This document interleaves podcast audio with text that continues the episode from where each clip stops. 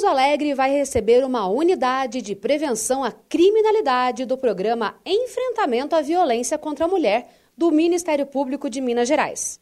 O anúncio foi feito pelo órgão que divulgou que, além da cidade do sul de Minas, Barbacena e Curvelo também serão contempladas. O promotor de justiça Marcos Fonseca, de Pouso Alegre, ressalta que a violência doméstica e familiar representa grande parte das ações e inquéritos da cidade e que o foco na prevenção dos conflitos pode ser determinante para salvar vidas.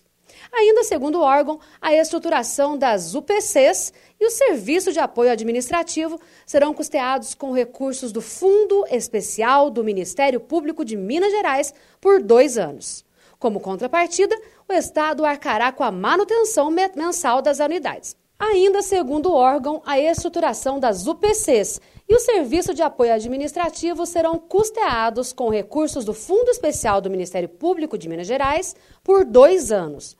Como contrapartida, o Estado arcará com a manutenção mensal das unidades.